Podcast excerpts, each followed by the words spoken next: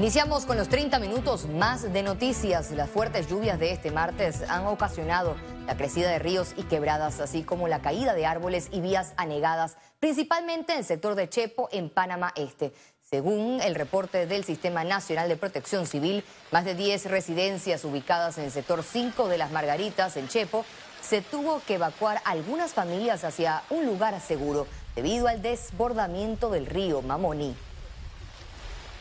Evacuación en lo que es el área de San Diego de más o menos 10 personas que tuvimos que hacerle tracción de su residencia a las personas que no intenten cruzar los ríos acrecentados y que se mantengan en los lugares secos lo más que puedan. Ante el sistema de mal tiempo, el SINAPROC declaró alerta verde en siete provincias y dos comarcas. La medida preventiva se mantendrá hasta el jueves 24 de agosto como aviso de prevención para monitoreo y vigilancia ante posibles amenazas que puedan afectar a comunidades, regiones o el país en general.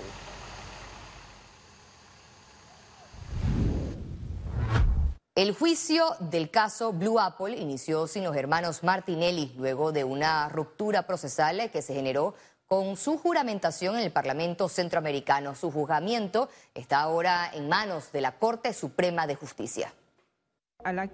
Tras la presentación de la Fiscalía y la Defensa Pública Técnica, el Ministerio Público declinó un acuerdo de colaboración solicitado por la defensa del exministro de Obras Públicas, Federico Suárez, en el juicio Blue Apple.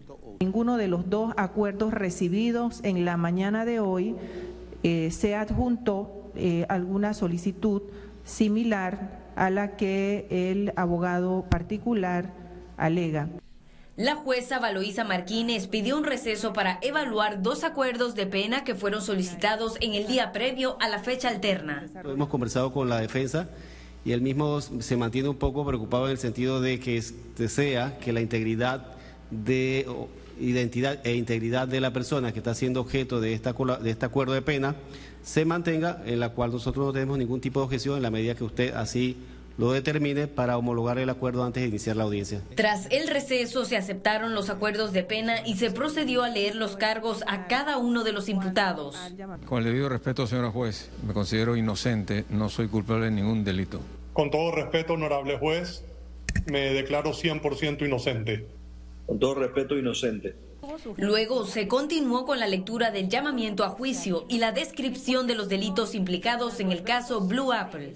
Entre las primeras páginas de los más de 300 tomos se describieron las principales transacciones que involucran a la trama de blanqueo de capitales. Es justamente lograr la condena de aquellas personas que han sido responsables de estos delitos, que son corrupción de servidores públicos, blanqueo de capitales o lavado de activos y asociación ilícita.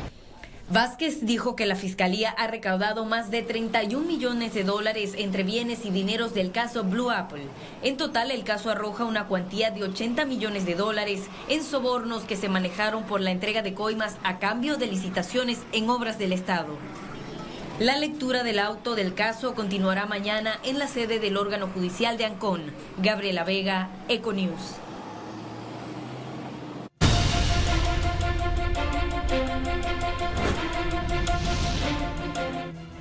El candidato a la presidencia por el partido Cambio Democrático, Rómulo Rux, aseguró que tiene la fórmula para concretar la salida de Panamá del Parlacén. En el gobierno de Cambio Democrático se trató de salir del Parlacén. La forma como se hizo al final la Corte dijo que era inconstitucional. Hay un camino que quizás es más largo, pero es seguro. Quizás no se logra inmediatamente, pero se va a lograr. Yo creo que el Parlacén hoy en día no le aporta absolutamente nada al país. Y si yo soy un panameño que no tengo agua potable o que no tengo educación, que no tengo las cosas básicas, yo me pregunto por qué tenemos que gastar plata en el Parlacén.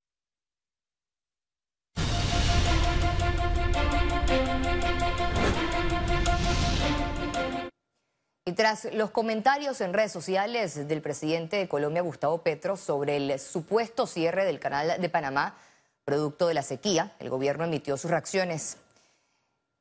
En su cuenta de ex, el Ejecutivo aclaró al mandatario colombiano que el canal de Panamá mantiene abiertas sus operaciones y el libre tránsito para facilitar la movilidad y el comercio mundial. Así resaltó que la información que circula en redes sociales no es cierta y distorsiona la realidad, precisa el mensaje.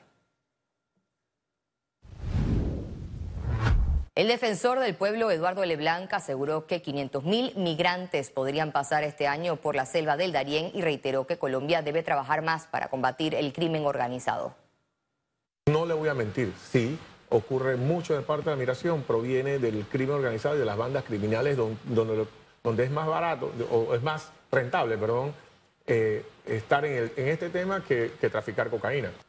Pero yo estoy peleando internacionalmente para que Colombia haga lo suyo. Y lo digo en todos los planes, en todos los paneles y en todas las entrevistas. Colombia tiene que trabajar en contra del crimen organizado y también Colombia tiene que dejar de vender ese kit obligatorio que queda en nuestra selva.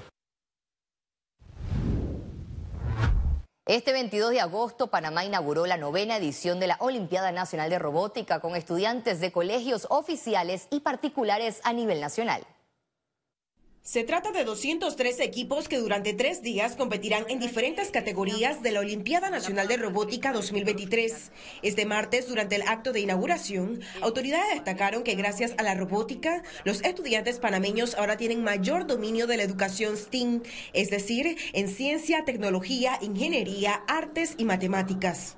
Y aquí, desde estas nacionales, van a salir los 16 equipos que nos van a llevar a nuestras a la Mundial de Robótica que va a ser en Panamá del 7 al 9 de noviembre. Es la primera vez en la historia que en Panamá va a haber una Olimpiada Mundial de Robótica y nuestro país es, una, es la sede. Durante un recorrido por los stands y proyectos, quedó en evidencia la imaginación y creatividad de los jóvenes combinada con la tecnología y la programación. Primero, se sienten que aportan a un problema que solucionan en medio de la búsqueda de resultados a través de la aplicación de la programación, de la tecnología de todo lo que implica eh, este sistema de poder solucionar un problema a través de un efecto de programación. Todos son ganadores porque no se trata de ganar para ir a una Olimpiada Mundial, se trata de adquirir este aprendizaje estas herramientas de buscar soluciones. En sus trabajos ustedes no memorizan, ustedes buscan soluciones, iguales con ellos.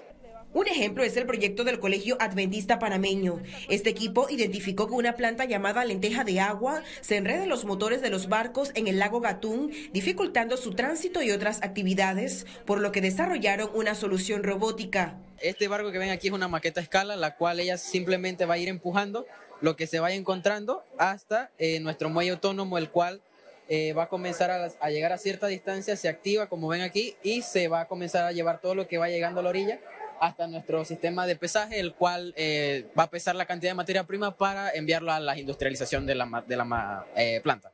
La competencia nacional concluirá este 24 de agosto y los dos primeros lugares de cada categoría representarán a Panamá en la Olimpiada Mundial de Robótica a desarrollarse del 7 al 9 de noviembre en el Panama Convention Center. Ciara Morris, Econews. Panamá y Estados Unidos fortalecen la cooperación en seguridad marítima y migración irregular. El jefe del Ejecutivo destacó que Estados Unidos es un aliado clave en la prevención y lucha contra el crimen organizado para enfrentar el desafío del narcotráfico y la migración irregular en la región. En Caja de Ahorros tu plazo fijo crece. Te ofrecemos hasta 4.37% de interés a 5 años. Presenta Economía. El Panama Convention Center inyectó a la economía del país más de 600 mil dólares en empleos durante el primer semestre de este 2023. Si ustedes se ponen a ver que el año pasado, solamente durante, en, en el transcurso de 12 meses, se generaron 800 mil dólares durante 12 meses, ahora cuando lo vemos en un periodo únicamente de, seis meses, generar 600 mil dólares de derrama económica en empleos directos e indirectos que ha generado el centro de convenciones es un crecimiento muy importante para la economía del país. La Asociación Panameña de Ejecutivos de Empresa realizó este martes su reunión mensual en la que entregaron el premio al Ejecutivo del año 2023. En esa ocasión El gremio empresarial distinguió con este premio a Juan Melillo, gerente general de la Caja de Ahorros. Con este reconocimiento aplaudieron su rol como líder en la entidad bancaria y el posicionamiento que ha logrado forjar durante su gestión con proyectos de impacto social y ambiental para sus clientes, así como un constante fomento del ahorro en el país. Don Juan Melillo, gerente general de la Caja de Ahorros, es un distinguido ejecutivo que ha logrado de nuestro banco de la familia panameña ser un banco líder, un banco enfocado en, un mercado social pero también cumpliendo con altos estándares de la industria. Estoy muy agradecido con, con, la Junta Directiva de APEDE, con su membresía, con su presidente Temístocles Rosa, por este reconocimiento que, como les decía en las palabras, lo llevo en nombre de los casi 2.300 colaboradores de Caja de Ahorro. Eh, me lo llevo esto, en representación de esta organización tan especial y que hemos logrado trabajar en equipo para sacar proyectos importantes adelante. Y al regreso, internacionales. Conozca cómo Puerto Rico y República Dominicana afrontan los efectos de la tormenta Franklin.